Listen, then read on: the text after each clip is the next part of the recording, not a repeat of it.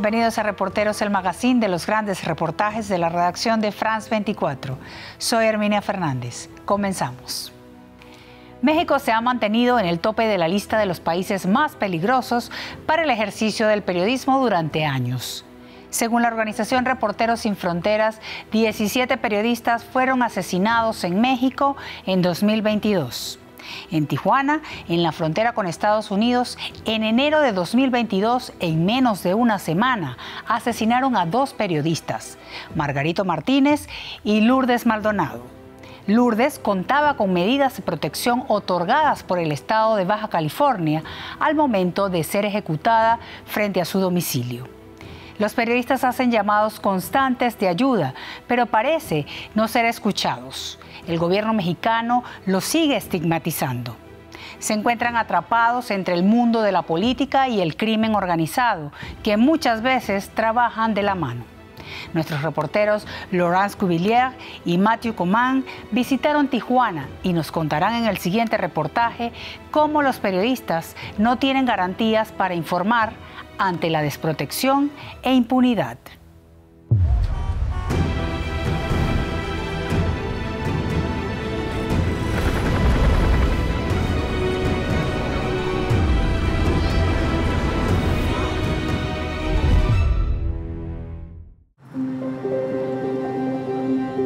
Son las 10 de la noche en las calles de Tijuana. Bueno, en esta ocasión me encuentro con un macabro hallazgo registrado en el puente peatonal sobre la avenida y colonia del mismo nombre, Sánchez Taboada, a un costado del Calimán. Es una noche como cualquier otra para Arturo, que se dedica a cubrir escenas del crimen. En 2022 hubo alrededor de 2.000 crímenes en Tijuana, actos pensados para sembrar el terror en la ciudad. Es un brazo y una pierna, esa información que hemos obtenido, y el famoso narcomensaje colgado desde el puente peatonal.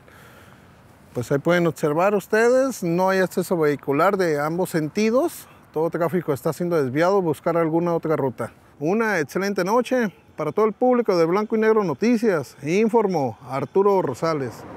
Arturo vende sus fotos como independiente y graba en directo para las redes sociales. Se llevaba bien con Margarito Martínez, que también era fotógrafo.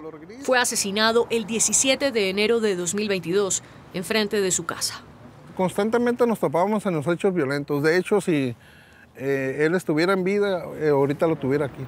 Margarito fue la primera víctima del año más letal para la prensa mexicana. Menos de una semana después de su muerte, en la misma ciudad, otra periodista fue alcanzada por las balas de los asesinos a sueldo, Lourdes Maldonado. Dos historias muy diferentes, pero con el mismo final trágico. Lourdes se dio a conocer en 2019 durante una conferencia de prensa del presidente mexicano Andrés Manuel López Obrador. Vengo también aquí para pedirle apoyo, ayuda y justicia laboral, porque hasta temo por mi vida. Que se trata de un personaje fuerte en política que no pretende pagarme ni mucho menos. Ya usted me un amparo, pero lo hago porque se trata de su senador con licencia, de su super coordinador de delegaciones y su candidato, próximo candidato a la gobernatura de Baja California, el licenciado Jaime Bonilla.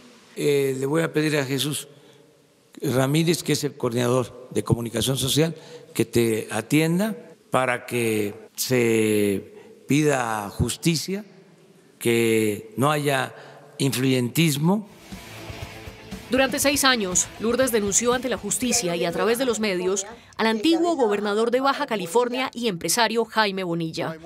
Lo acusaba de evasión fiscal y de múltiples infracciones laborales. Sonia de Anda, coordinadora de un colectivo de periodistas de Tijuana, seguía el caso de cerca. Lourdes me busca en marzo del año pasado. Me dice que alguien le disparó a su carro y ella inmediatamente menciona a Jaime Bonilla Valdés. Dice, Bonilla me, está amenazando porque yo lo estoy todos los días, eh, soy muy dura en mis críticas, en un programa que hacía en redes sociales, desde la cocina de su casa. Entonces ahorita como gobernador, mientras estuvo en el poder, ha estado haciendo todo tipo de convenios con medios de comunicación para acabar de hundir y fregarse a todos los periodistas el miércoles anterior se había parado en las afueras de PCN, de la empresa de Jaime Bonilla, y le había gritado que iba a tomar control de la, iban a embargar la caja de la empresa y que ella iba a exhibir la manera en la que Jaime Bonilla no paga impuestos, no le paga seguro social a los trabajadores, de cómo evade las cosas. Corro de la oficina y me tienen que entregar los papeles para que yo los revise y yo los denuncie por las irregularidades que se han cometido en, esta empresa. Cuatro días después, Lourdes Maldonado fue asesinada a tiros delante de su casa. Fuimos a la sede de la empresa PSN, donde trabajó Lourdes. Tres personas fueron acusadas por su presunta participación en el crimen. Pero hasta el momento, Jaime Bonilla no ha sido interrogado por la justicia. Pues en Lourdes Maldonado no hay mucha historia. Ella trabajó en mi empresa, yo la conocía muy poco. Yo era diputado federal cuando ella la reclutaron aquí y supe que había una, una, diferencia entre ella y el que era director. Se fue y demandó. Esa es la historia de ella. Y este, pues nos dolió mucho que le pasara lo que le pasó.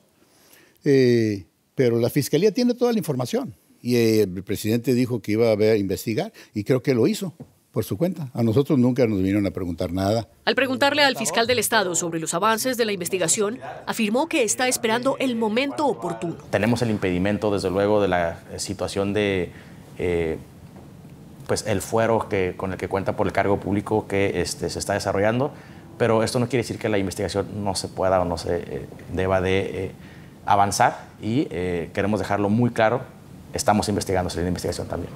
Margarito también sabía que estaba amenazado por el crimen organizado y por una guerra de la información que libran los carteles de la droga. Desde hace algunos años, en Tijuana han aparecido decenas de perfiles supuestamente informativos en las redes sociales. Algunos comunican datos poco fiables, simples rumores, acusaciones sin pruebas, textos sin firmar. Imposible saber quién está detrás de las publicaciones. Arturo las ha visto multiplicarse con preocupación los límites entre periodismo y propaganda se han vuelto peligrosamente borrosos. es reconocible el medio, no, no colaboro con ellos, para nada. Porque la mayoría de las páginas que se dicen ser un medio de comunicación, un medio informativo, este, no tienen página web.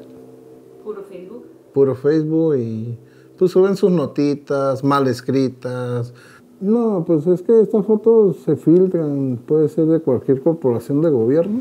La gran diferencia de este disque medio informativo, pues nos publicó unas fotos pues muy cercanas, ¿no? Tan cerquitas que ningún fotoperiodista puede arrimarse. Tanto como esta página, hay como unas, unas 20 aquí en Tijuana o más. Mal informando a la gente, eh, publicando la foto sin censura. Algunas cuentas parecen estar en una cruzada contra un cartel, como Tijuana en Guerra, que durante meses solo habló de los actos de la banda del líder criminal Cabo 20. Por publicar fotos extremadamente violentas de las escenas del crimen, la cuenta ganó un público mucho más amplio que algunos de los medios tradicionales, más de 150 mil seguidores. La provocación vende. Margarito firmaba sus fotos y solo trabajaba para medios reconocidos, pero un día discutió con un hombre que lo estaba grabando en directo y lo acusaba sin tener pruebas. Yo no soy ni el halcón de la Sierra, ni el halcón de la Sánchez, ni nada, güey. Yo no tengo medios escondidos que es Tijuana en guerra y quemando malandros como los que traes tú, güey. Yo lo único que te pido, conmigo no te metas. Ahí está, para que vean. Este, este señor es el que maneja Tijuana en guerra, quemando malandros. Trae muchos medios de comunicación falsos que se la lleva subiendo notas falsas también. El video tuvo miles de vistas. El hombre que discutió con Margarito es Ángel Peña. Tiene una página en Facebook llamada Ángel le informa. Y desde hacía meses despertaba la sospecha de los periodistas en Tijuana por sus prácticas poco éticas. Y la manera en la que Ángel Peña se comportaba en esas épocas no era como la de un periodista.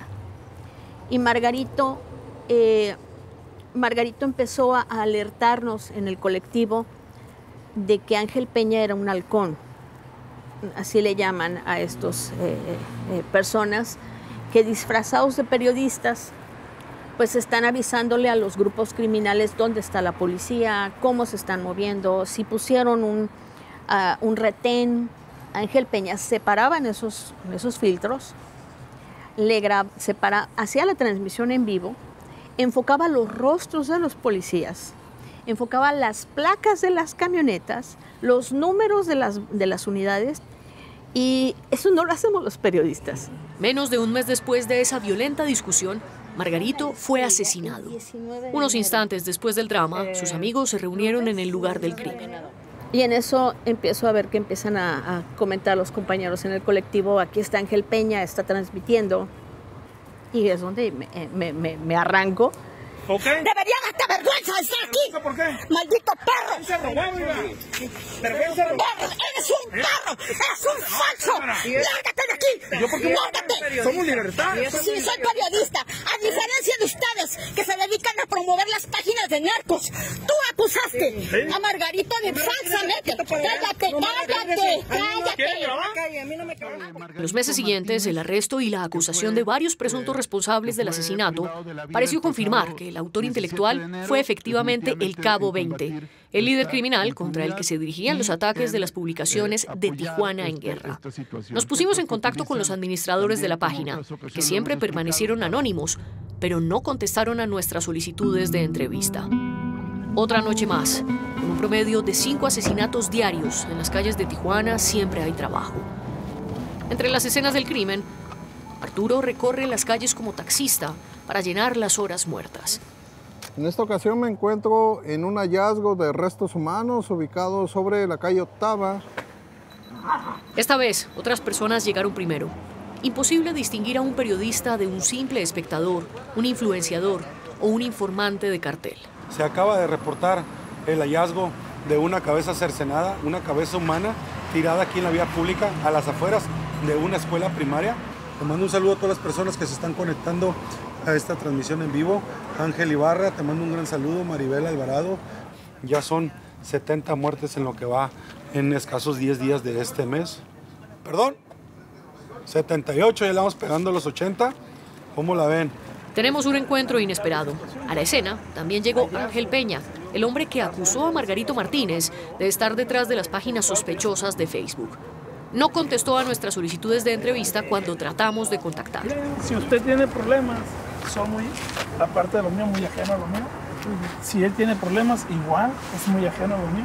Yo no más ve, de hecho yo casi no le hablo a nadie. Y he tenido muchas amenazas por parte del por parte del de los dos. Entonces yo estoy entre la espada y la pared.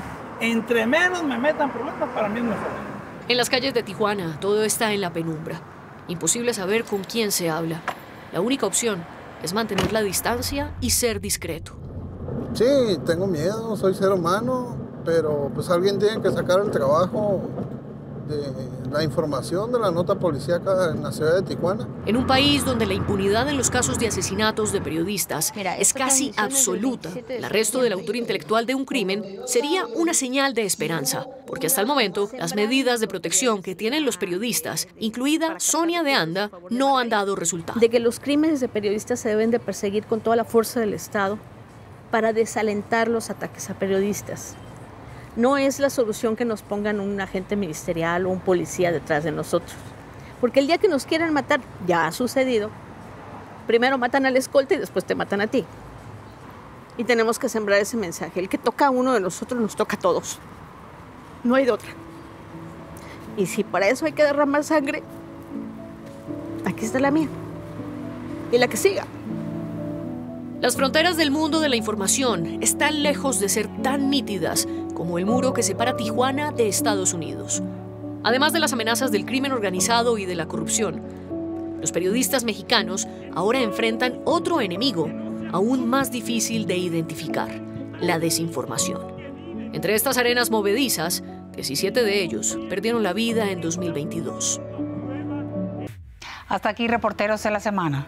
Recuerda que para sintonizar esta y las emisiones anteriores puede visitar nuestro sitio web france24.com. Hasta la próxima.